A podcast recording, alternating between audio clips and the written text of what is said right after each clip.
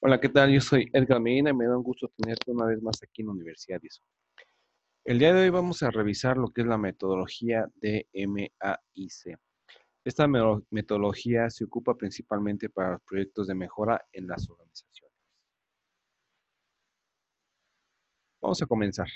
Revisemos primero lo que es la metodología. Básicamente esta metodología se ocupa para, es un sistema para resolver problemas ¿Y en qué consiste? Pues, pues consiste en definir, medir, analizar, mejorar y controlar.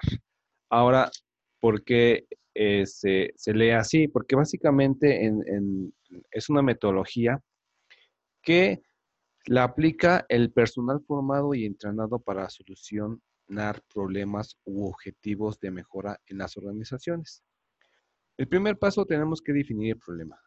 Para definir problema, tenemos que considerar el problema o priorizar las oportunidades de mejora que se, están, que se van a desarrollar en la organización como tal. Para esto hay que seleccionar un equipo multidisciplinario donde esté compuesto por varios colaboradores que tengan la suficiente autoridad y responsabilidad para tomar decisiones. Este equipo tiene que tener un objetivo claro y este, este objetivo también tiene que ser público. Dentro de los objetivos hay que establecer, buscar objetivos que, nos, que le brinden a la, organización beneficios económicos. ¿Por qué? Porque una vez que nosotros tenemos el objetivo claro, esto nos va a ayudar a apoyar, a definir con precisión la causa raíz del problema o la causa raíz de las oportunidades de mejora para poder, para poder capitalizarlas. Y con base en eso poder definir soluciones adecuadas. El segundo paso es medir. Para esto necesitamos recabar datos y validar y cuantificar el problema o la capitalización de la oportunidad de mejora en la organización como tal. también para medir lo que también podemos básicamente también ayudar en esta etapa es que nos va a ayudar a identificar las causas reales del problema o las causas necesarias para poder capitalizar la oportunidad de mejora en la organización. En el tercer punto es analizar. Para analizar, básicamente, vamos a entender qué es, qué es que en este paso tenemos que evaluar la capacidad y la estabilidad del proceso en donde vamos a establecer la mejora. Para esto tenemos que evaluar si realmente el proceso está cumpliendo con las especificaciones del proceso. De cierta manera, estamos buscando si realmente el proceso es eficaz considerando la parte o la fracción defectuosa que nos está originando el problema en el proceso o que nos está originando el reto de la, de la oportunidad de mejora en el proceso como tal.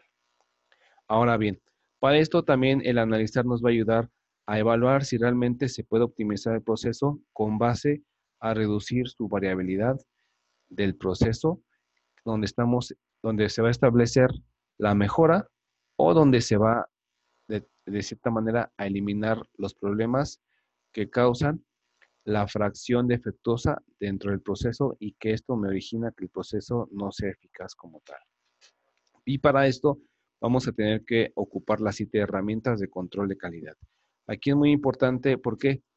Porque básicamente las herramientas de calidad aquí vamos a tomar, vamos a analizar, vamos a tomar y vamos a establecer todo lo que tiene que ver con la mejora continua. En el siguiente paso, ya que analizamos, vamos a tener que mejorar. Para mejorar es muy importante que los colaboradores del equipo multidisciplinario tengan mucha innovación y mucha creatividad, porque esto va a ser básico para con base a los datos analizados y con base a la medición del proceso, vamos a tener que establecer las acciones que, que nos puedan ayudar a eliminar el problema o a capitalizar las oportunidades de mejora. Por eso es muy importante que todos los integrantes del equipo de trabajo tengan innovación y creatividad. Esto porque en la parte de mejorar también vamos, eh, en esta etapa implica tanto el diseño de la mejora, una vez que analizamos y una vez que nos dimos cuenta qué es lo que necesitamos para reducir la variación del proceso, como la implementación o el desarrollo de las nuevas actividades que se van a establecer en el proceso como tal. Ahora bien, también en mejorar es muy importante considerar ese benchmarking, ya que el benchmarking nos va a ayudar a poder transferir el conocimiento entre procesos o áreas como, como, como en la organización como tal. Recordemos que muchas veces el benchmarking nos va a ayudar a poder establecer algunas mejoras considerando la innovación y la creatividad de en los integrantes del, equipo como tal. Para esto, también en, la mejora tenemos que validar la, la mejora implementada. Y esto también lo vamos a validar al momento que vamos a eliminar los desperdicios. Y estos desperdicios tienen que ver muchas veces con los beneficios económicos que estamos estableciendo o que estamos buscando dentro del proceso donde estamos implementando el método DMAIC, lo que es el método de definir, medir, analizar, mejorar y controlar como tal. Ahora bien, dentro de la mejora también implica poner en práctica las nuevas condiciones de operación del proceso, del proceso como tal. ¿Por qué? Porque una vez que innovamos y una vez que diseñamos con la creatividad la mejora, tenemos que validar y tenemos que implementar que las nuevas condiciones nos van a validar a mantener la mejora establecida dentro del proceso como tal. Una vez que concluimos la parte de mejora, pues básicamente el último paso es controlar. Y en controlar vamos a establecer nuevos indicadores con las nuevas condiciones implementadas derivado de, la mejora establecida en el proceso como tal. Para esto, para esta etapa es, es básica el área de control de calidad o las actividades que, de, control de calidad que tenemos establecidas en la organización. ¿Por qué? Porque el área de control de calidad nos va a ayudar a identificar la estabilidad del proceso. Recordemos que el control de calidad es la parte del sistema de gestión que se encarga de verificar los criterios de calidad que se están estableciendo en la organización. Y esos criterios de calidad tienen que ver con los procesos y cómo se van a controlar o se va a reducir la variación en el proceso como tal. También la parte de, control de calidad nos va a ayudar también a verificar la efectividad y eficiencia de los cambios realizados, implementados, derivados de la mejora y derivados del análisis de datos, justificando el uso de las siete herramientas como tal.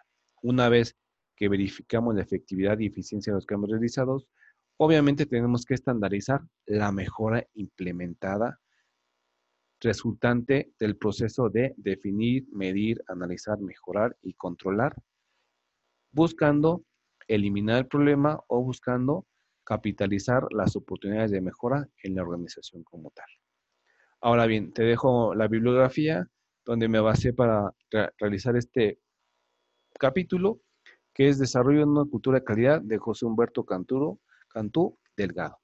Te recuerdo ver nuestros videos, suscribirte a, nuestro canal de YouTube, la Universidad ISO, escucharnos en Spotify, seguirnos en LinkedIn y también seguirnos en Instagram. Yo soy Edgar Medina y me dio un gusto tenerte aquí en la Universidad ISO. Hasta luego.